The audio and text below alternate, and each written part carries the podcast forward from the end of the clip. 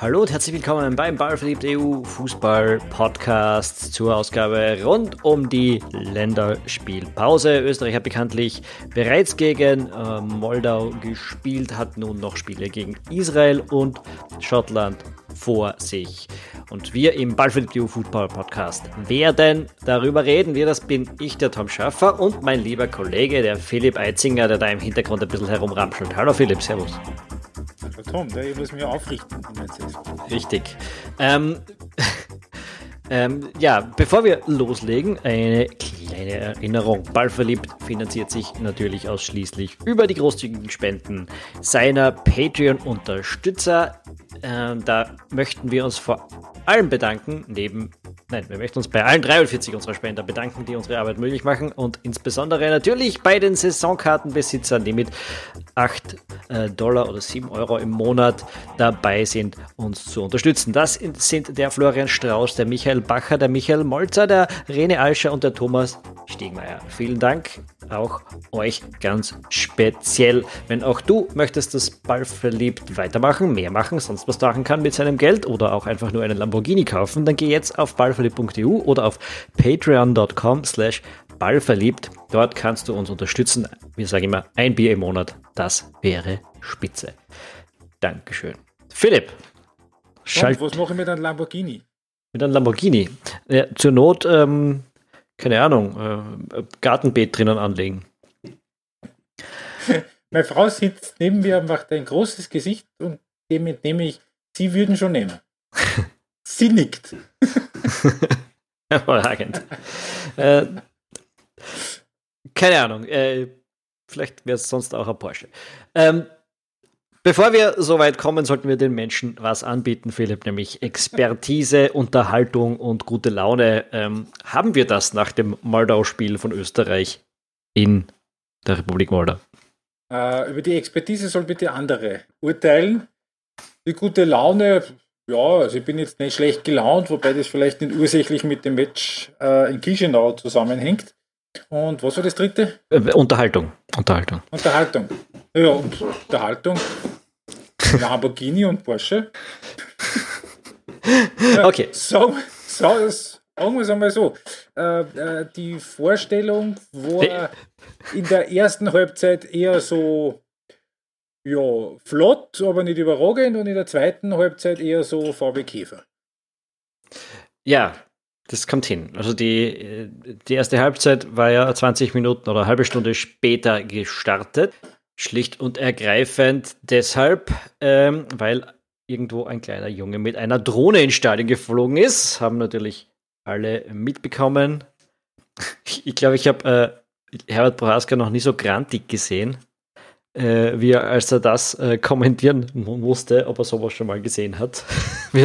ja, und ich habe mich, und ich habe mich ein bisschen gewundert, dass niemand, nämlich offenbar wirklich gar keiner, das äh, Spiel in Teheran, äh, in Teheran, in Tirana damals äh, auf dem Schirm gehabt hat, 2014, 15 Albanien gegen Serbien. Die Sache mit der großalbanischen Fahne, die da per Drohne reingeflogen kam. Oder war ne, es war in Belgrad war es damals. Darum war es ja so, so ein großes Ding. Ja, stimmt, kann mich erinnern. Äh, hätte ich aber gestern auch nicht äh, aus dem Ärmel geschüttelt, muss ich ganz ehrlich sagen, habe ich auch nicht daran erinnert, sondern es war ein bisschen absurd, die ganze Situation, äh, schlicht und ergreifend. Ja. ja, vor allem, weil es ja sehr offensichtlich nicht irgendwie ein, ein grober Hintergrund war, äh, weil sonst wäre da irgendwie eine Message an der Drohne drangehangen oder irgendwie na, gelandet oder Sicherheitsmaßnahme die ist einfach nur, die ist einfach nur einfach da über den Platz herumgehangen. Jetzt muss man sagen, ist natürlich lächerlich, weil das Ding wahrscheinlich nicht leicht was jemanden verletzen wird in der Regel, aber natürlich, wenn das Ding da oben drüber fliegt und äh, irgendwann auf die Birnen. Äh, so wie dem Marcel Hirscher fast damals in Schladming. Ja, gut, das ja, genau. Äh, dann kann das natürlich äh, verletzt sein. Ich nehme an, dass das der Hintergrund dieser Regel ist, nämlich ja, nicht, nicht, die, die Gefährdung oder die politische, was auch immer, was da passieren könnte. Also, ich glaube, sonst wären sie eh nicht am Feld geblieben, wenn wirklich Angst vor dieser Patrone ja. bestanden hätte. Aber ja, das Ding kann er halt auf die Birnen fliegen. Ähm, oder auch nur im falschen Moment halt irgendwie eine Torchance verhindern. Das ist ja, das ist schon. Ähm, egal.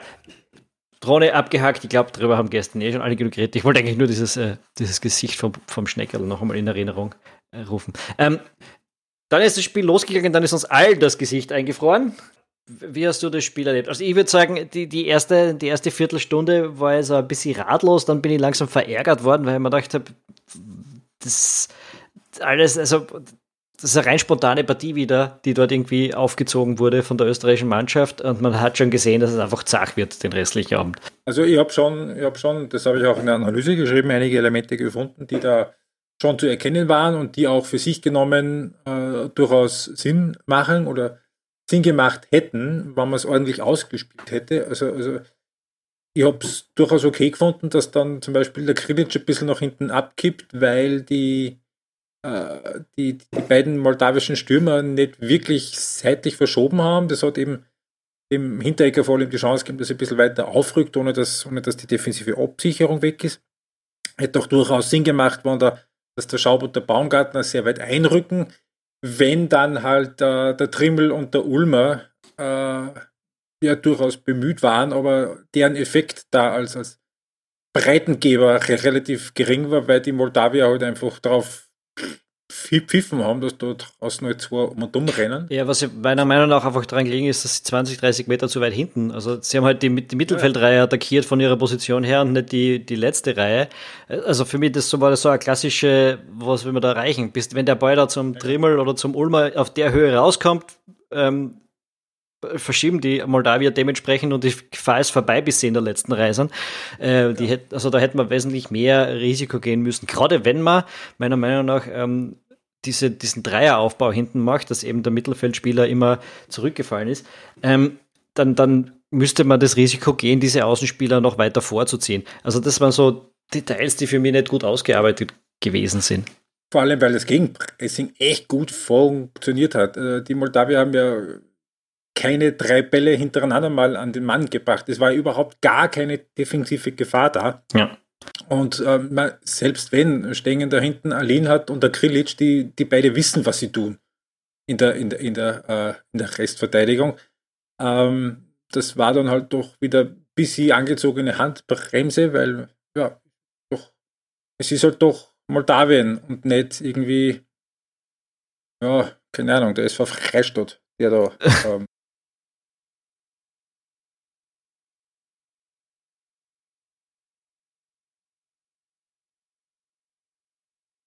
Ja. Ganz, ganz gefährlich. Nein, im Prinzip, ich finde, das ganze Spiel hat so ein bisschen den Vibe eines Schülerligaspiels gehabt. Nicht nur aufgrund der Atmosphäre im Stadion, die ja irgendwie auch eher, eher so gewirkt hat, ja, äh, sondern schon tatsächlich auch, weil, weil ich meine, was ganz selten auf, auf der Nationalteam-Ebene heute noch oder der Profi-Ebene insgesamt äh, so klare Überlegenheit am, am, am Feld sieht. Ähm, und insbesondere dann, wenn da jetzt kein Team spielt, das irgendwie dem verdächtigt wird, weltmeisterlich zu sein.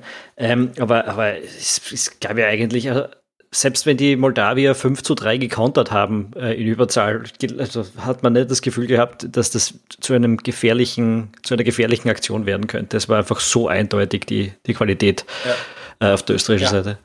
Eben, und darum, drum also es, ja, es hat mir, im Spiel gegen den Ball recht gut gefallen. Also es ist nie irgendwie eine, eine Form von, von, von, von Gefahr gekommen, aber es hat halt auch keine echten Torchancen gegeben und vor allem, und da sind wir wieder bei dem Leiden, dem das, das, das halt bis zum Holland-Spiel bei der EM war, dass halt alles da vorne wieder auf Spontaneität aufgebaut ist. Ich meine, der Anatovic hat schon ein paar schöne Ideen gehabt, aber die waren halt alle sehr spontan.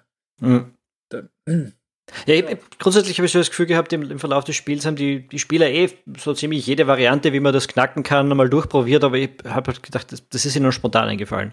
Äh, also die Art und Weise, wie man diese Mannschaft auseinanderreißen wollte, das hat man mal über die Flügel probiert, dann mal wieder durch die Mitte, dann mit einem Ball oben drüber, dann mit Distanzschüssen, was, wenn man irgendwie das Gefühl gehabt hätte, das ist jetzt gerade so gewollt, äh, erstaunliches Repertoire gewesen ist, wäre, ja. aber irgendwie ist es, also ich habe keine, ich habe sehr wenig Hinweise darauf gefunden, dass, dass das, das in irgendeiner Form geplant gewesen ist oder so. Also ich hatte wirklich so das Gefühl, da sitzen wirklich gut ausgebildete Spieler von uns am Feld, drum fällt ihnen sowas ein bisschen spontan ein und der Gegner ist schwer, schwach genug, damit es funktionieren kann.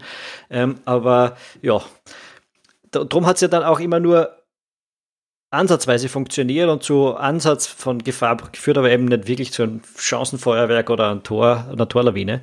Ähm, mhm Ja, na, ist, ich, das ist mir leider zu vorsichtig. Ich hätte mir nach der Euro nicht gedacht. Wir, wir wissen alle, wir beide waren schon vor der Euro skeptisch zum, gegenüber Franco Foda.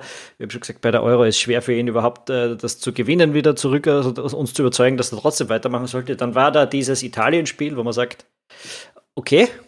Im Grunde auch das Ukraine-Spiel. Auch, ja, auch, aber vor allem natürlich, glaube ich, das Italien-Spiel, das einfach sehr das ein paar sehr starke Elemente gehabt hat. Äh, das Ukraine-Spiel ja auch, aber da habe ich die Ukrainer ein bisschen mehr in der Pflicht gesehen. Ähm, aber ja, darum haben wir uns gesagt, okay, jetzt ist keine Chance, dass du sagst, der Foda soll nicht weitermachen. Dafür war das jetzt eigentlich so, äh, zu ordentlich und hoffentlich geht es so weit. Und, und, ein Spiel gegen Moldau äh, vernichtet irgendwie diese, dieses leichte Vorvertrauen sofort wieder. Ähm, wobei, wobei ich ganz ehrlich so ein bisschen dazu neige, zu sagen, ja, äh, ist halt ein scheiß Spiel und da musst du halt drüber und musst die drei Punkte holen. Und im Grunde genommen, wie ist dann wurscht und es ist mir auch in dem Fall relativ wurscht. Was mich eher stört, ist, dass man jetzt äh, Israel auswärts vor der Brust hat und Schottland äh, daheim und man wirklich, man muss es leider dazu sagen, auf dem Papier wirklich ganz klar besser ist als beide diese Mannschaften. Und von, von, den Spielern her und vom Kader her nicht so wie es jetzt ist, so wie es jetzt kommen wird, dass man sagt, ja, wir fahren nach Haifa und Israel, die sind nicht schlecht, das Spiel auf Augenhöhe und da müssen wir schauen, wie wir. Nein! Wir fahren da hin, wir gewinnen 4-0 und wir fahren dann heim und spielen gegen Schottland und putzen die A3 nur weg. So, das muss der Anspruch sein. Wir schlagen die Israelis und wir schlagen die Schotten und wir schlagen die Dänen und dann fahren wir zur WM. Weil im Grunde okay. genommen, was jetzt, na, was jetzt in den restlichen sechs Spielen passiert, rein vom Ergebnis her, für die WM-Qualifikation, ist ja völlig wurscht. Es macht keinen Unterschied, null, ob Österreich Zweiter wird oder, Le oder Letzter wird. Österreich wird im März das Playoff spielen. Punkt. Ist so. Weil es nicht mehr Gruppensieger werden. Aber mir geht es um dieses Selbstverständnis. Und das ist ein Selbstverständnis, dass man sie eben mit dem Spiel gegen die Ukraine und mit dem Spiel gegen Italien bei der Europameisterschaft aufgebaut hat, zu Recht aufgebaut hat, weil Österreich wirklich einen sehr, sehr guten Kader hat. Und ich behaupte, den besten Kader, den Österreich ja, zumindest in den letzten 40 Jahren gehabt hat. Und da kann man nicht sagen, gegen Israel und es hat in der letzten Qualifikationsvorspiele gegeben gegen Israel. Und ja, natürlich kann man sagen, der Zahavi ist gut. Und der Tabur und den kennen wir. Und da ist der Willi Ruttensteiner Trainer, aber die kennen nichts, die können nicht kicken. Heute sind wir ein bisschen auf Krankel-Vibe, kommt mir vor. ja, aber es ist doch so, er, er erinnert die an das Heimspiel gegen Israel. Ja wo es gewinnen müssen und die Österreicher stehen sich nur hinten ein und machen einen Gegner stark, der nichts kann. Und dann stellt sich der Schüttel in der Halbzeit hin und sagt, ja, wir haben schon deutlich gesehen, dass die Israelis schon, schon durchaus Gefahr erzeugen können, Fußball spielen können, wenn man sie lässt. Ja, ihr habt es lassen. Die Israelis haben gar nichts gesagt. Nichts. Wir ja. haben keine drei Bälle angebracht. Und das ist das, was mich ärgert, weil dieses Selbstverständnis, das da sein müsste, mit diesem Kader da sein müsste, das muss man dann auch verkörpern und nicht nur auf dem Platz verkörpern, was das Team unter Foder in der aller Regel nicht tut, abgesehen von eineinhalb Spielen bei der Europameisterschaft zu, zuletzt, sondern da muss auch der Trainer vorangehen. Und es ist, erinnert wie es damals beim Konstantini war, das Heimspiel gegen Litauen, wo er ja. sich nicht dazu durchringen konnte, zu sagen, Österreich ist Favorit in einem Heimspiel gegen Litauen. Genauso hat Österreich dann gespielt. Hm. Ja, wo, wobei das für mich ist eine Frage vom Kommunikationsstil, von der, das ist auch die Frage, wie man das verkauft. Also das kann man sympathischer verkaufen als, äh, als, als du es jetzt gemacht hast. Also äh, man kann durchaus Respekt vom, über, übermäßig viel Respekt vom Gegner zeigen äh, in den Interviews und dann trotzdem drüber fahren auf dem Platz. Was mir eigentlich viel mehr ähm, irritiert und nervt an dem Team mittlerweile ist ganz einfach, gerade weil es jetzt nicht wirklich um viel geht, weil gerade weil wir jetzt äh, uns da in einer Situation gebracht haben, in der diese Qualifikation eigentlich für die Fisch ist, ähm, wäre es ganz cool, wenn man die Spiele einschalten könnte und sich dann unterhalten fühlt.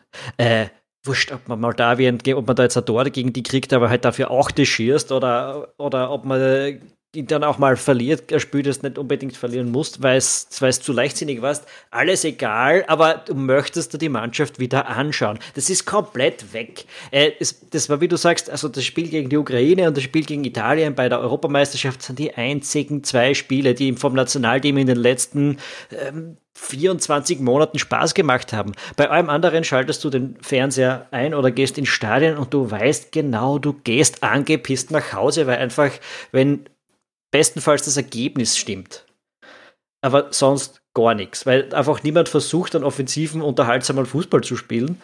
Ähm, und das andere auch nur so halbgar funktioniert. Ich meine, wir dürfen nicht vergessen, ähm, also die Leute sind, glaube ich, momentan noch nicht so in der Suda-Stimmung, haben dem, dem Foda jetzt einiges vergessen über diese Euro hinweg, aber was das, das das Mazedonien-Spiel war harter Tobak zum Anschauen. Das, die Niederlande-Spiel davor war, war eine Katastrophe. Und die drei Spiele im Frühjahr waren äh, eine absolute Beleidigung.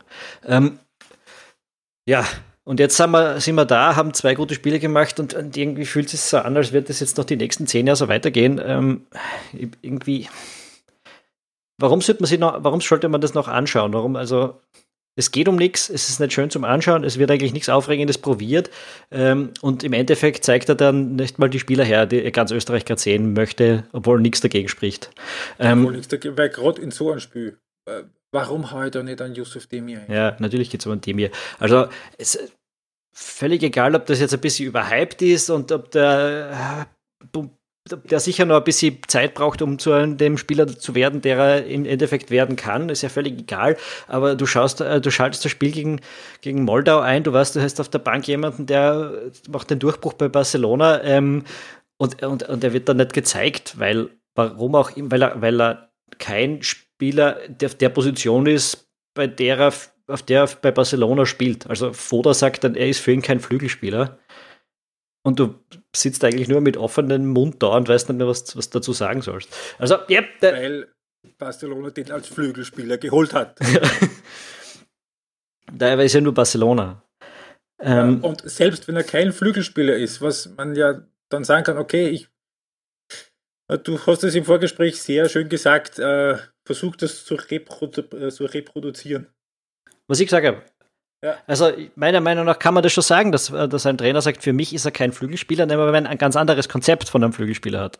Äh, wenn ich sage, mein Flügelspieler, der muss die, die Seitenlinie entlang gehen und dann macht er die Flanken von der Grundlinie, ähm, die perfekten. Wenn, wenn ich so ein Konzept von einem Flügelspieler habe und der passt mal rein, dann sage ich, okay, der Demir ist für mich kein Flügelspieler. Nur dann mache ich nicht mit einem Schaub auf der einen Seite und einem Baumgarten auf der anderen Seite. Also wie passt dem ja da so gar nicht ins Konzept? Das verstehe ich nicht, wo, der, wo der, der Riesenunterschied in der Spielerausrichtung ist. Und äh, dann, dann, weil das ist ja schon der nächste Widerspruch. Der Teamchef sagt dann in der PK, er sieht den Demir als, als, als zentralen Spieler, als zentralen offensiven Spieler, aber er möchte ihn gerade in so einem Spiel äh, nicht gegen diese harten Abwehrkanten da drinnen äh, spielen haben, die halt da im Zentrum sind, äh, naja, wenn's, entweder du bist der Zentrumspieler, dann kommst du mit sowas zurecht. Oder du bist es nicht, dann bist du der Flügelspieler. ja. You can have it both, both ways. Ja, okay. Ich meine, das hat er, das hat er vorher beantwortet, finde ich, weil er gesagt hat, er, hätte, er, hat halt auf zwei große Spiele in der Mitte gesetzt. Ich meine, ich, mir bild mir ein, wir haben nicht wahnsinnig viel auf Kopfballduelle gespielt, aber okay, okay. Ähm, äh, äh, kann man ja alles so erklären hat dann nicht hingehauen. Okay, er wollte was anderes, als da rausgekommen ist. Aber äh, ja, also in, in, insgesamt, da gibt es einfach nicht so wahnsinnig viel Sinn. Wir werden sehen, ob man dem jetzt gegen äh, Israel sehen. Ich, ich meine nur, es hat einfach dazu beigetragen, äh, zu diesem Gefühl, dass wir, dass du das Ding anschaust und das Beste, was du rauskriegst, ist ein gutes Ergebnis, aber äh, was so, so selten wirklich auch ein unterhaltsames Fußballspiel. Ja, und das ist immer noch, das ist immer noch äh, ein Unterhaltungssport, so würde ich behaupten. Ähm, und immer mehr verfestigt sich bei mir der Eindruck, dass äh, die Art und Weise, äh, wie ein, wie ein Yusuf Demir Fußball spielt, ähm, beim Dietmar Kühlbauer schon, wobei da das, das, das lasse ich mir bei Rapid sogar noch bis zu einem gewissen Grad einreden. Ähm, wenn man sagt, man, man steht jetzt nicht das ganze Spiel irgendwie auf, auf, auf den Demir um, weil bis der so weit ist, dass der das wirklich dann tragen kann, ist er eh weg. Ja. Ähm, und ich, ich gestehe dem, dem Küper auch zu, dass er das wirklich ernst meint, dass er sagt, er mag den Burschen einfach langsam ranführen. Nur auf der anderen Seite, äh, wenn der dann zu Barcelona kommt und äh, im zweiten Spiel debütiert und nach dem dritten Spiel die Rücknummer vom Neymar kriegt, also passt dann für mich auch wieder irgendwie, irgendwie äh, was nicht zusammen. Äh, es verfestigt sich eben bei mir immer mehr der Eindruck, dass gerade Franco Foda äh, ein Trainer ist, bei dem die Art und Weise, wie ein Yusuf Demir Fußball spielen kann und die Art und Weise, wie ähm, der Spielstil eines Demir eine Mannschaft prägen kann, einfach nicht in, in sein Gedankenkonstrukt von Fußball reinpasst. Dass ja. er aber gleichzeitig, aber gleichzeitig ist es, also kann man schon so sehen, aber, aber auf der anderen Seite stelle ich mir dann schon, also die Flügelspieler beim Foda, gerade die Flügelspieler sind eben, sind ja keine völlig unähnlichen Fußballer. Also es ist, es ist darum, äh, weiß ich nur nicht, warum, warum man nicht, warum sie, warum er ihn nicht auf dieser Position sieht, äh, verstehe ich einfach so gar nicht. Wenn ich jetzt schon sage, okay, in der Mitte, äh, wir haben mit zwei Stürmern gespielt, manchmal, wenn wir das öfter spielen, ja, oder Foda will da lieber jemanden, der schnell durchbrechen kann. Ähm, okay, aber man, sagt jeder, dass er ihn dort spielen lassen möchte, muss man auch dazu sagen. Aber ja, ich hätte ihn halt, also es ist jetzt auch kein Drama, wenn er erst nächstes Mal spielt oder übernächstes Mal. Ich verstehe nur einfach wirklich im, im Konzept, im, im, im Kontext von diesem ganzen Spiel in Moldau, überhaupt nicht, was uns da präsentiert wurde, warum man da nicht versucht, mit ein bisschen mehr ähm, begeisterungsfähigen Fußball äh, diesen Schwung mitzunehmen von der Euro und die Leute wieder, also dann ist es eh okay, wenn ich beim, in, in, in zweimal einschalten das Spiel wieder nicht so toll ist, aber nicht, ich, möchte, ich möchte nicht, mich nicht darauf verlassen können, dass das Spiel uninteressant wird. Das vor allem, vor allem wenn du sagst, Schwung mitnehmen von der Euro ins erste Spiel, ich wäre ja schon happy gewesen, wenn der Schwung vom 1 zu 0 in die zweite Halbzeit mitgenommen worden wäre. Ja. Dass man, dass man dann sagt, der Gegner, der hat, der ist keine Gefahr. Und wenn wir so weiterspielen, dann machen wir das zweite und das dritte und dann ist es zusammengerammt. Ja, hat der Vorder nicht ganz so gemacht. Ich erinnere mich an einen spontanen Lachanfall bei einem Wechsel der 80. Minute, als wir Stefan Ilsank, Ilsank ja. aufs Feld geschickt haben, nachdem Moldawi, also Moldau äh, 80 Minuten lang die Gefahr der Drohne zu Beginn ausgestrahlt hat. Äh, also man war anwesend. es war da. Äh, und, äh, und dann, dann, also, na, okay, was soll man sagen? Ähm, ja, kein überzeugender Auftritt, glaube ich. Äh, werden die nächsten besser? Kommt drauf an. Kommt drauf an, ob, ob die Mannschaft wie bei der Euro wieder sich aufstellt. Ich meine, das hinterher Interview nach dem Match, das war wieder sehr süß, ne? Oh, ja, ich bin noch immer nicht sicher, ob das passiert ist und einfach ganz anders gemeint hat oder ob es tatsächlich so vielsagend war. Äh, die Frage von, äh, wie, heißt der, wie heißt der Moderator, keine Ahnung. Ähm, Pariasek. Na, das war nicht der Barrier 6, war der, der, der On-Field-Report. Egal, ähm, jedenfalls ähm, hatte man einen Plan und, und, hat man, oder, und hat man ihn durchgezogen. Und, und Hinteregger sagt, was für ein Plan. ähm, hat dann weitergesprochen auf eine Weise, wie ich denke, dass es könnte eben, also das äh, eine Wortwahl gewesen sein, die er nicht ganz so gemeint hat, aber äh, ja, hat einfach, also es hat schon zum Gefühl gepasst. Schon, schon ein bisschen, ja. Aber ich meine, man soll ja auch nicht undankbar sein. Äh, WM-Qualifikation Japan hat daheim gegen den Oman verloren. Also, ja. Mhm. Und man darf auch nicht vergessen, ähm, die hervorragende österreichische Gruppe bei der Euro, in der man so brilliert hat gegen die Ukraine und die Niederlande. Äh, die Niederlande haben gegen Norwegen nicht gewonnen äh, und die äh, und die Ukrainer haben ebenfalls gegen Kasachstan nicht gewinnen können. Ähm, die nächsten Gegner der Österreicher, Israel hat eben 4 zu 0 auf den Färöern gewonnen und die Schotten haben gegen Dänemark beim 2 zu 0 keine Chance gehabt, wie man gesehen hat, weil der ORF ja in der Anfangsphase das andere Spiel und die zwei entscheidenden Tore schon gezeigt hat. Ähm, ja, erstes Spiel jetzt also gegen Israel. Da hat, äh, da hat ähm, der Franco Foda ja schon die Erwartungen hochgeschrieben. Natürlich, Entschuldige. Natürlich. Ich habe vor, paar Tagen ähm, Zitat gelesen vom Trainer des Bremer SV. Die haben im DFB-Pokal 0 zu 12 gegen die Bayern verloren und da hat danach gesagt, ähm, ihm befragt über Julian Nagelsmann. Er hat gesagt, ich stand beim Interview, er kam vorbei, er klopfte mir auf die Schulter.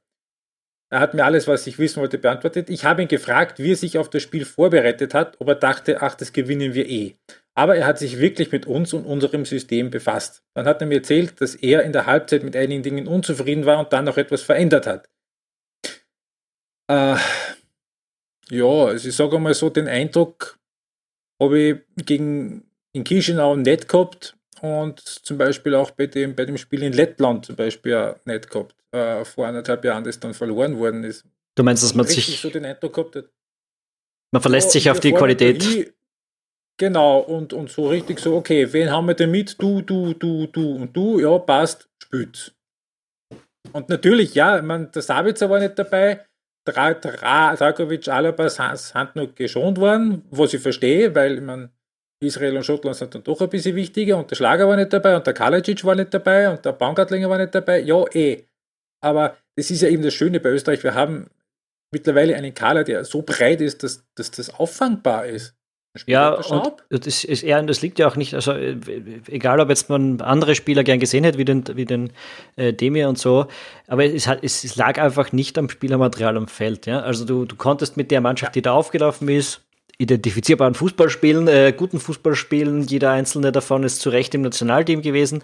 Ähm, in einem guten Nationalteam zu Recht dabei gewesen. Dementsprechend, ja, daran liegt es ja nicht. Es ist wurscht. Da können, also in Österreich können wirklich viele ausfallen. Äh, und also ich weiß nicht, ob ich es der U21 verziehen hätte, wenn sie das Spiel gegen Moldau nicht gewonnen hätte. Selbst das, also es ist ja auch, der Gegner Nein. ist einfach nicht, ähm, der Gegner ist einfach auch nicht äh, der echte Maßstab äh, auf die, aus diesem Level. Also da muss man, wie du vorher sagtest, so realistisch muss man in der Selbsteinschätzung schon sein, äh, dass man dort äh, einen Sieg, einen klaren Sieg für selbstverständlich hält. Ähm, aber sich trotzdem damit auseinanderzusetzen, ähm, wie man das möglichst gut macht und insbesondere in einem Bewerb, wo die Torschützen, äh, die, die Tordifferenz ja durchaus einen Unterschied macht, ähm, ja, wäre es irgendwie angebracht. Also wir haben ja, selbst wenn wir äh, dieses 0 zu 4 gegen Dänemark im direkten Duell noch aufholen würden, was nicht sehr wahrscheinlich scheint, aber selbst wenn, dann haben wir in diesem Spiel gerade sechs Tore verloren. Ähm, in der Tordifferenz. Genau. Äh, und Dänemark hat mit, der, mit einer Reservistentruppe der 8 zu 0 ge gewonnen. Ja. Dementsprechend, ja, es ist, äh, es ist, wie du schon sagst, wahrscheinlich wurscht im, im Sinne des Ergebnisses, des, des Endergebnisses dieser Europa, äh, dieser Qualifikation, aber es ist eben nicht wirklich wurscht, wenn es darum geht, wohin entwickelt sich das Team und wie kann man das einschätzen und ist da die nötige ja, genau. Qualität auf allen Seiten dabei. Ähm, es ja. geht ums Bigger Picture und nicht um ein Qualifikationsspiel der Republik Moldau. Im Prinzip ist es so ein ganz schön typisches Bild der Ära Foda gewesen. Das Minimum wird schon immer irgendwie erreicht. Dass einem dabei die Füße einschlafen, ist irgendwie wurscht. Ähm, ja. Israel und Schottland. Ja. Ähm, Israel war in der letzten Qualifikation in der Gruppe mit Österreich äh, Fünfter. Äh, und das trotz eines Sieges gegen Und auch hinter Mazedonien. Mhm.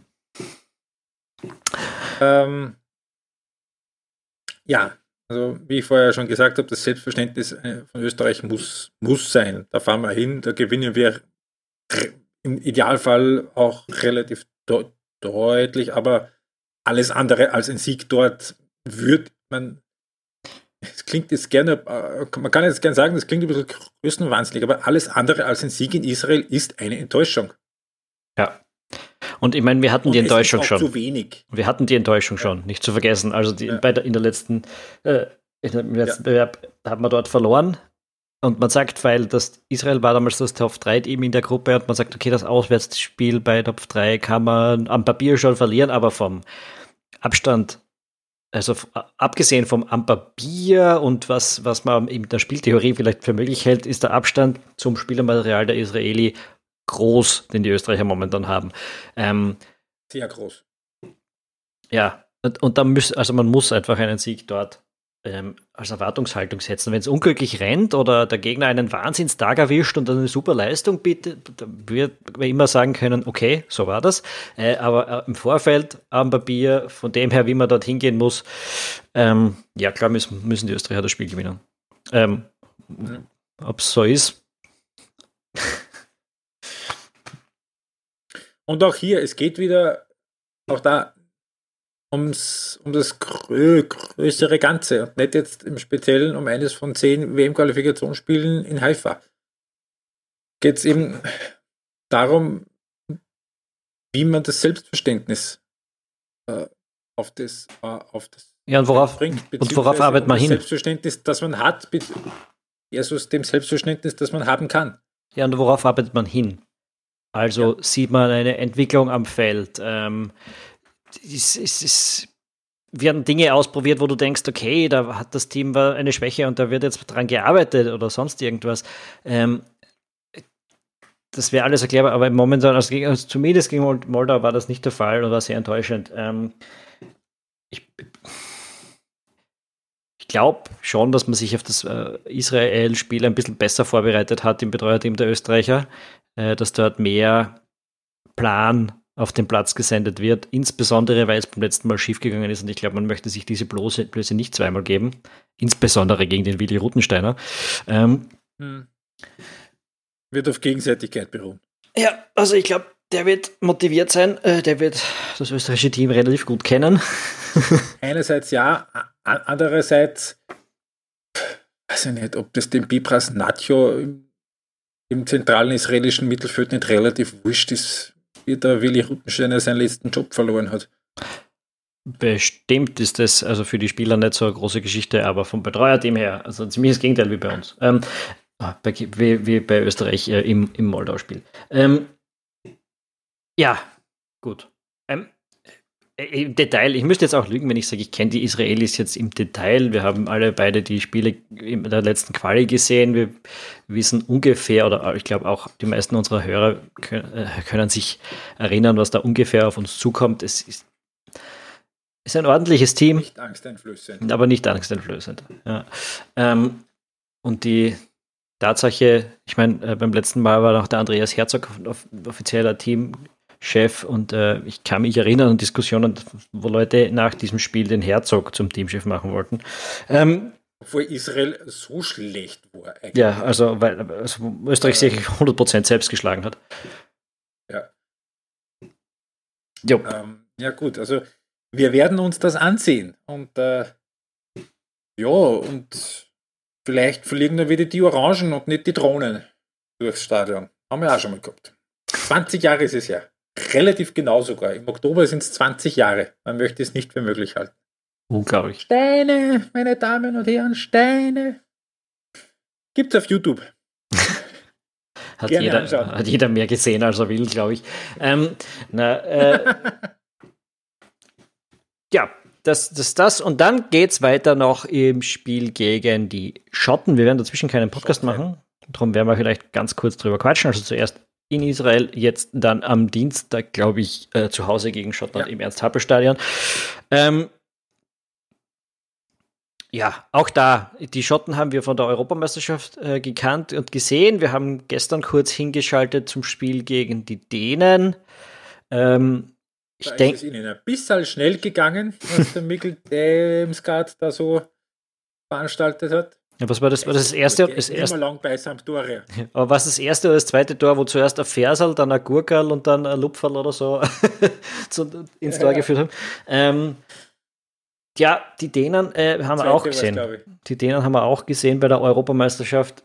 Äh, ziemlich, ziemlich patentes Team. Äh, man schaut als Österreicher ein bisschen hin und denkt sich, warum nicht bei uns?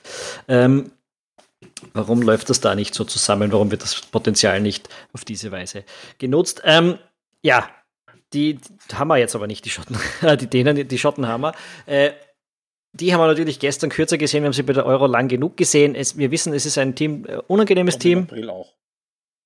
Ja, genau, ja, genau. Wir wissen, es ist ein unangenehmes Team, aber eigentlich auch da gilt, Österreich müsste eigentlich die Klasse stärker sein.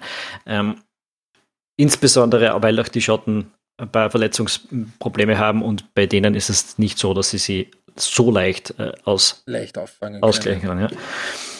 Na, es ist, also die Schotten sind, die, die, die, die Schotten von jetzt sind die Schotten vom Juni und das sind auch die Schotten, würde ich sagen, vom März. Also ähm, mit der äh, mit der Grundaufgabe mal defensiv sicher zu stehen und dann halt schauen, dass man mit den paar wenigen wirklich guten Spielern, die man dann hat, also wie einen Andy Robertson, wie einen Scott McTominay, wie einen äh, Craig Zane, ein bisschen nach vorne kommt. Wir haben aber auch gesehen bei der Europameisterschaft, äh, die Stürmer, die sind ja englisches Zweitliganiveau.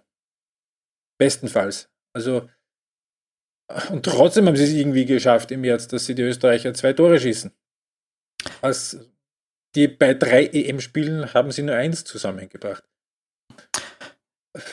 Ja, ja auch hier gilt, also Ö Österreich muss eigentlich relativ deutlich besser sein als dieses Team. Gerade auch in einem Heimspiel, wenn man eigentlich im Auswärtsspiel schon das Bessere war.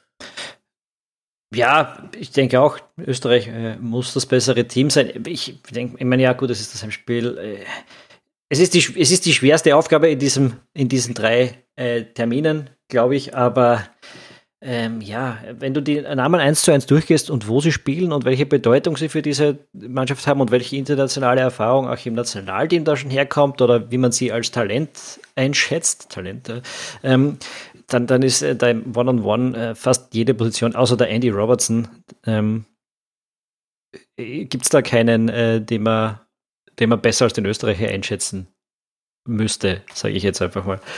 Ähm, Gehe ich mit. Ja.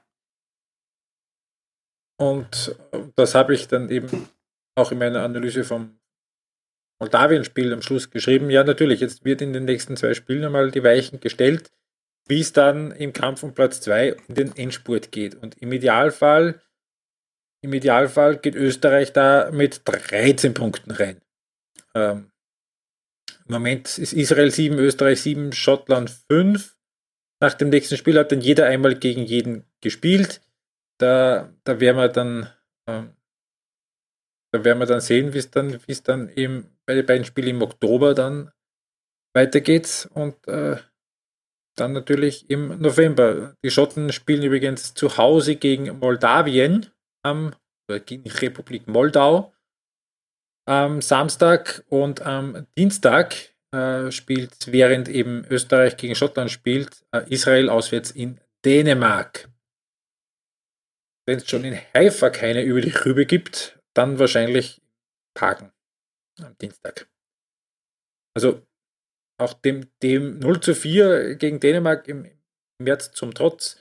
Im Normalfall äh, muss Österreich jetzt in diesen zwei Spielen den zweiten Platz übernehmen und darf den dann auch natürlich nicht mehr hergeben.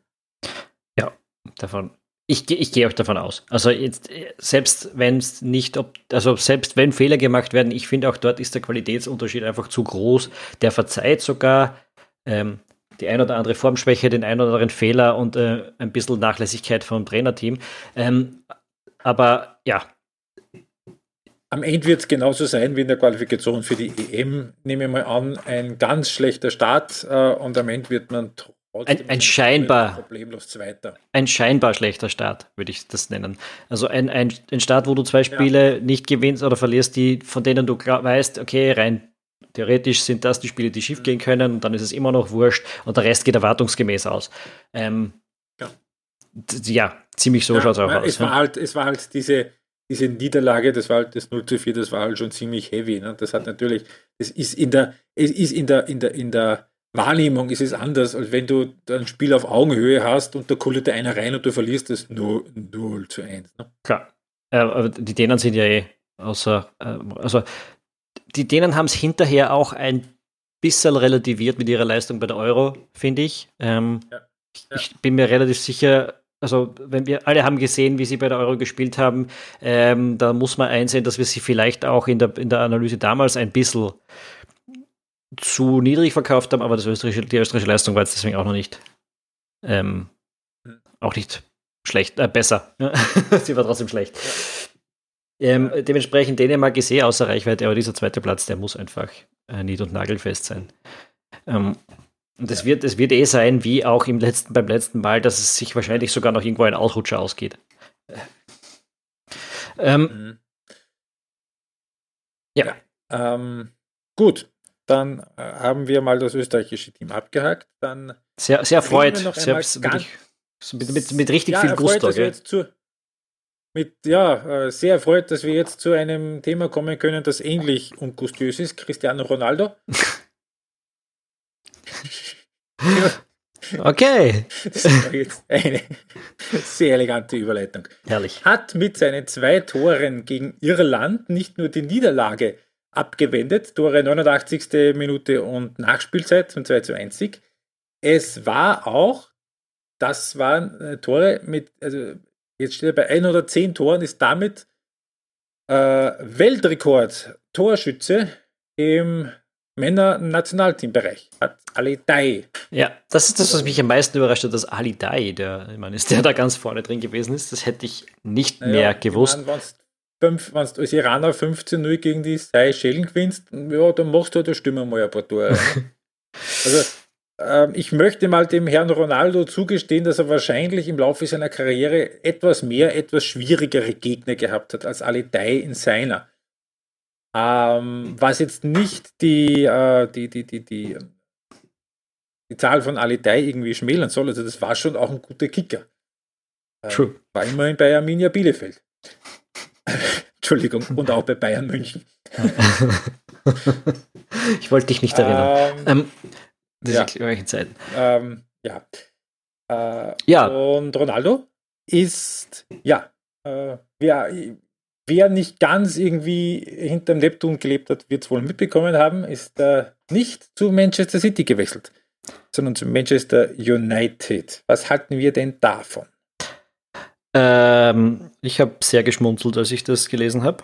Ähm, weil, ja, ja, die, die schiere Tatsache ist, ich, ich sehe. Manchester keinen Sinn macht, ne? Null ja, weil es für, für Manchester keinen wirklichen Sinn ergibt, weil ich mir ziemlich sicher bin, dass der Ronaldo bei Manchester seine Tore wieder machen wird, damit er, und der Wechsel nie ganz blöd ausschauen wird, aber er ist halt trotzdem, also der Mann ist einen Tag jünger als ich. Ähm, das ist jetzt also nicht mehr Anfang 20. Äh, er kostet eine Menge Geld. Ähm, und er, er verlangt zu spielen. Und er verlangt zu spielen und er, es ist also ah, es, ergibt einfach, es ergibt sich also ergibt einfach so richtig keinen Sinn, das zu machen aus Sicht von Manchester United. Es ist und und und als jemand, der natürlich nicht Manchester United Fan ist, sondern als Liverpool Fan ist froh über jeden Konkurrenten weniger in der Premier League. Ähm, sehe ich Man United auch unter Solskjaer und egal ob Ronaldo jetzt einschlägt oder nicht, auch mit Ronaldo nicht als Titelfavoriten. Insofern. Unter den Top 3, ne? Ja. Nein, nein, nein. Also vielleicht unter, also ja genau, nicht, äh, nicht unter den Top 3 Favoriten. Am Ende können sie dann trotzdem unter den Top 3 landen, wenn dort einer ausrutscht oder so, aber ich, also ich bin mir ziemlich sicher, dass nicht alle drei anderen Titelfavoriten dermaßen ausrutschen, dass es für United reichen kann. Also es ist letztes Jahr schon all, äh, Weihnachten und Ostern und Geburtstag an einen Tag gefallen und sie sind halt knapp so Zweiter geworden. Ähm, Was ist dein Over-Under für Rückstand von United am Ende der Saison auf den Meister? Naja, das ist schwer, das, das kommt vom, vom Meister an. Also äh, wenn City und Liverpool und ich glaube heuer auch Chelsea ähm, eine Saison spielen wie Liverpool und City vor eben zwei Jahren, dann wird der Abstand 30, 40 Punkte betragen, glaube ich. Ähm, wenn der, also wenn die, wenn 33 waren es vor, vor zwei Jahren und 12 waren es jetzt letztes Ja, und äh, wenn die, wenn der Meister früh feststeht und dann ein bisschen stolpert, weil er sich auf andere Dinge konzentriert, ähm, dann werden es halt wieder so 15 sein, aber ich sehe die nicht näher rankommen, ganz einfach. Ähm, vielleicht, ja, ähm, wenn der Ronaldo dort super einschlägt, vielleicht 10. was, was ich aber ehrlich gesagt nicht ganz so annehme. Also, dass er dann in der Premier League nochmal dermaßen funktioniert. Aber ja, weil gut. er einfach auch jetzt ein völlig anderer Spieler ist als damals 2009, als er gegangen ist. Klar ist er ein anderer Spieler in jeder Hinsicht, aber der, ein, das Spielertyp an sich könnte natürlich auch in der Premier League wieder äh, sich durchsetzen. Aber naja, okay, ähm, wir werden sie sehen. Aber ich glaube, United ist mit die auch. 15. Ja, Was? Entschuldigung. Michael Cox? Entschuldigung. Nee, ist wurscht. Sonst in 15 Jahren ein äh, Buch darüber schreiben, wie die Rückkehr von Cristiano Ronaldo 2021 den Lauf der Premier League verändert hat. Oder eben auch nicht verändert hat. Naja, I don't think so. Ähm, ich, aber das hängt jetzt gar nicht so sehr mit ihm zusammen, sondern einfach, dass United zu weit weg ist. Glaube ich. Ähm, ähm, wer ähm, durchaus auch so wie ich ähm, in der ganzen äh, Berichterstattung über den Wechsel von Ronaldo zu Manchester United einen ähm, nicht ganz unwesentlichen Aspekt äh, seines äh, Vorlebens vermisst hat in der Coverage. Ähm, dem sei äh, dem sei ans Herz gelegt der Double Pivot Podcast, äh, wo sich Michael Cayley und Mike Goodman äh, nicht ganz so sehr mit, mit, mit Ronaldo abarbeiten, sondern eher an der Art und Weise, wie der Wechsel medial gecovert wurde. Ist empfehlenswert. So willst du das Thema jetzt nicht sagen? naja, es geht darum, dass der Mann ein ähm, Vergewaltiger ist, was er selber zugegeben hat. Ne? Das habe ich nicht dass mitgekriegt. Das, äh, in der Coverage. Das hat, dass er es zugegeben hat. Ja, ja, also das ist, das, das hat er acknowledged, dass es, äh, dass, dass die äh, Dame sich gewehrt hat, dass sie ihm deutlich zu verstehen gegeben hat, nein, sie will das nicht. Äh, und dass es dann eine Lösung gegeben hat, wo relativ viel Geld den Besitzer gewechselt hat, äh, dafür, dass sie bitte Gorge ihre öffentliche Pappen. Was äh, sie auch bis 2017, glaube ich, gemacht hat. Ja, bis dann die, äh, der Spiegel mit der Geschichte rausgegangen ist. Ich, ich genau. muss ehrlich sagen, dass ich den Teil bisher entweder wieder vergessen habe von damals oder jetzt schlicht und ergreifend übersehen habe wieder. Ich habe im, im Athletic, im Athletic haben sie es dann aufgegriffen mit einem Artikel, der eben sich mhm. genau damit äh, befasst hat und dort haben sie wiederum reingeschrieben, er bestreitet, dass das passiert sei. Ähm, und, äh, ja, er ist jedenfalls äh, nie dafür verfolgt worden und es gab diese Zahlung, das wissen wir auch auf jeden Fall. Und das, das hätte ich vorher auch gewusst. Ja, das ähm, ist, es wäre eigentlich äh, seit, wie du sagst. Ein unappetitliches Thema. Ja, es ist, aber es wäre eigentlich seit vier Jahren, seit man das weiß, müsste das dauernd ein Thema sein. Ähm, jetzt, dass es jetzt wieder ja, keins ist, ist ein Ausdruck dieser, ja. Juve, äh, Michael Kelly hat das im Double Pivot relativ deutlich gemacht. Also, dass Juventus äh, äh, einige, äh, einiges unternommen hat, dass das nicht weiter verfolgt wird. Unter anderem, dass äh, zum Beispiel Juve eben als einziges großes Team keine Sommertouren durch Amerika gemacht hat, wo ja die, die Anzeige eingebracht worden ist damals. Aber als es rausgekommen ist, war er noch bei Real, wenn ich das richtig im Kopf habe. Und auch dort ist es ja Nein, nicht. Nein, er ist ja gerade zu Juventus gegangen. Ist gerade gewechselt. Okay. Mhm. Gut. Wenn passiert ist es ja schon vor zehn Jahren. Äh, ja, genau. Äh, ja, gut. 2009, glaube ich, hat es geheißen. Ja. Ähm, gut, ist, ist vorbei. Aber sonst heißt er ja auch noch Steuerhinterzieher. Wie ähm, einige andere. Ja, wie zu viele andere. Na, ähm, ja, okay, bevor wir jetzt zu politisch werden, ich glaube, wir wissen beide, was wir von Gerade Spanien. Äh, wissen alle, was wir davon halten. Ähm, ja, gut. Der ist jetzt auch dort. Ähm, wie kriegen wir jetzt die Kurve? ja, das ist eine gute Frage. Spontan habe ich da jetzt keine Auswirkungen. Haben wir eigentlich noch ein Thema? Haben wir noch ein Thema? Wir können kurz darüber reden, dass vier österreichische Mannschaften im Europacup-Herbst vertreten sind. Von seit mir hintereinander, dass Österreich im Live-Ranking der Fünf-Jahreswertung auf Rang 8 ist. Ja. Das ist erfreulich, dass Mergin Berisha von Salzburg zu Fenerbahce wechselt und der Dino Lazaro von ähm, ja, Inter Mailand slash Gladbach zu Benfica. Also er gehört immer noch Inter, er war letztes Jahr an Gladbach verliehen, jetzt ist er an Benfica verliehen. Das ist so, genau. für mich der, der Wechsel ist extrem schwer einzuschätzen. Äh, du gehörst eigentlich Real Madrid und hast bei Gladbach gespielt und jetzt wechselst du Benfica. Ist das ein guter Wechsel oder ist das ein Abstieg? schwer, sehr schwer einzuschätzen, finde ich, weil bei Gladbach zu spielen ist glaube ich, den Tick besser als bei Benfica zu spielen. Bei, bei Inter zu spielen wäre am allerbesten. Und bei Benfica zu sein ist eigentlich eine ziemlich coole Angelegenheit, aber in dieser Reihenfolge weiß man nicht, ob es jetzt die, der richtige, die richtige Richtung der, der, Karriere ist. Naja, Benfica spielt immerhin Champions League in der Gruppe mit Barcelona, Bayern und Dynamo Kiew. Ja. Und sollte da Dritter werden können. Hat sich können. mit einigem Glück in der Qualifikation durchgesetzt gegen Eindhoven. Ja, also an und für sich natürlich eine, eine glaube ich, lässige Station für einen Fußballer. Äh, Club mit viel Tradition und, und äh, der immer wieder auch aufzeigt in Europa, aber ähm, ja, wie gesagt, die Reihenfolge genau. kann ich jetzt nicht ähm, gut einschätzen. Und, ähm, und dann äh, Sturm hat eine schöne Gruppe erwischt in der Europa League. Eindhoven, Real Sociedad und Monaco. Das letzte Mal der Sturm gegen Monaco gespielt hat, auswärts ist wie ausgegangen? 0 zu 5. Dafür haben sie das Rückspiel in der Champions League damals 2 zu 0 gewonnen. Zweimal und sind aufgestiegen. Shop. Das war die Saison, wo sie aufgestiegen sind. sind als Gruppensieger, ja. ja. Rapid, Rapid gegen das war, war, das nicht, war das nicht auch. Und West Ham. Entschuldige, ich glaube, sie haben ja. Wen haben sie da noch gehabt? Äh, die andere Partie war gegen. Galatasaray ja. und Rangers. Und Rangers. Und Rangers auswärts haben sie auch 0-5 Genau, das, darauf wollte ich eigentlich raus, dass sie zwei Partien nach Haus oder alle drei Partien auswärts extrem hoch verloren haben. Äh, Nein, Galatasaray auswärts 2-2. Ist das gleiche Jahr real gewesen? War das mal? Nein, nein, nein, nein, nein, das war zwei, zwei Jahre vorher. Okay, das habe ich irgendwie ein bisschen 1, vermischt im Kopf. 6, okay. Wo es ja. damals kurz die, den Gag gegeben hat, die Geschäftsstelle von Sturm hat eine neue Telefonnummer. 1615.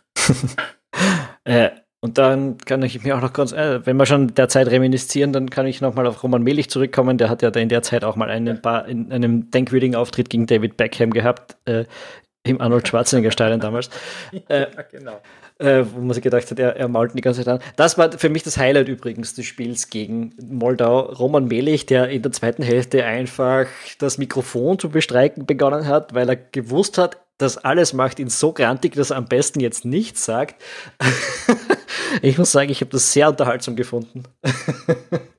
ähm, und an dieser Stelle auch ähm, ein, Shoutout und ein Hallo an den guten Roman Melich, der seit ein paar Tagen ballverliebt Follower ist auf, auf Twitter. Ähm, freut uns sehr. Ja.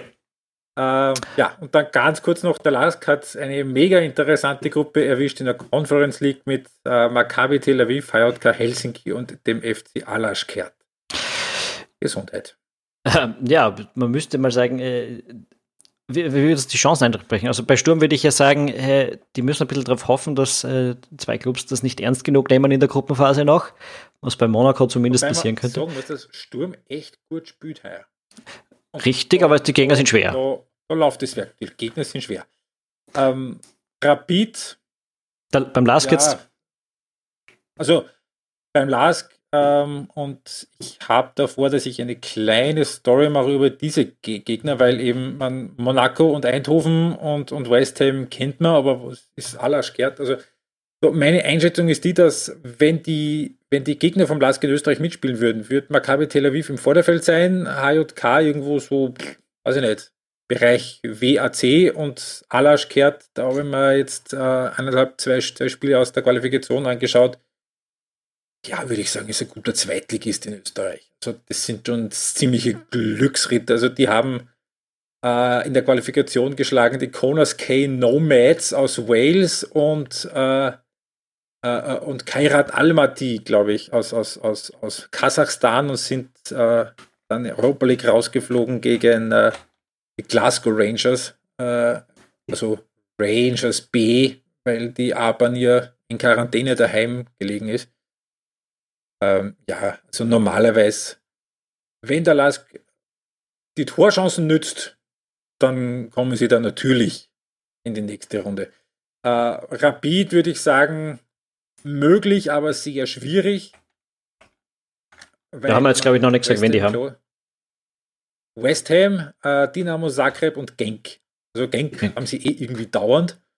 äh, Dynamo Zagreb ist, ist eine wirklich gute Mannschaft. Äh, ich glaube tatsächlich, dass das 0 zu 3 äh, in Tiraspol in der Champions League Playoff wirklich ein Ausrutscher war.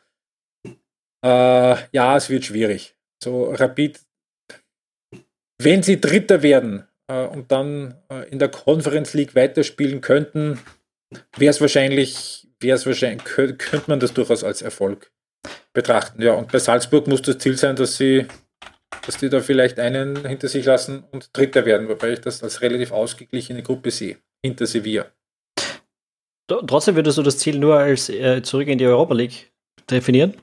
Äh, naja, natürlich wäre es schön, wenn sie Zweiter werden und das muss auch quasi die Zielsetzung sein, aber ich, ich finde, wenn man in der Gruppe, ich meine, man darf das nicht außer Acht lassen, Lille ist französischer Meister. Also mhm. das ist jetzt, das ist jetzt kein Nudeltruppen. Auf der anderen Seite, Mon Monaco war auch französischer Meister, wie Sturm die damals geschlagen hat. ähm, ja, äh, natürlich, wenn's, wenn's, wenn es gut läuft, dann, dann werden die Zweiter. Nur es ist halt doch wieder eine sehr junge Truppe. Wir haben wieder einige, also einiges an Leistungsträgern eben auch verloren wieder. Ich glaube, das ist gut für, so zynisch es klingt, gut für Salzburg, weil das Mokamara ges gesperrt war im Frühling, weil sonst wäre der auch nicht mehr da. äh, ja, na, es ist eine schwere Gruppe. Du hast gesagt, der französische Meister ist dabei. Sevilla als, als Dauerseriensieger der Europa League ist auch über das Salzburg der letzten Jahre zu stellen, das trotz der Qualitäten ähm, wahrscheinlich. Äh, Wolfsburg ist, glaube ich, in Reichweite, würde ich sagen.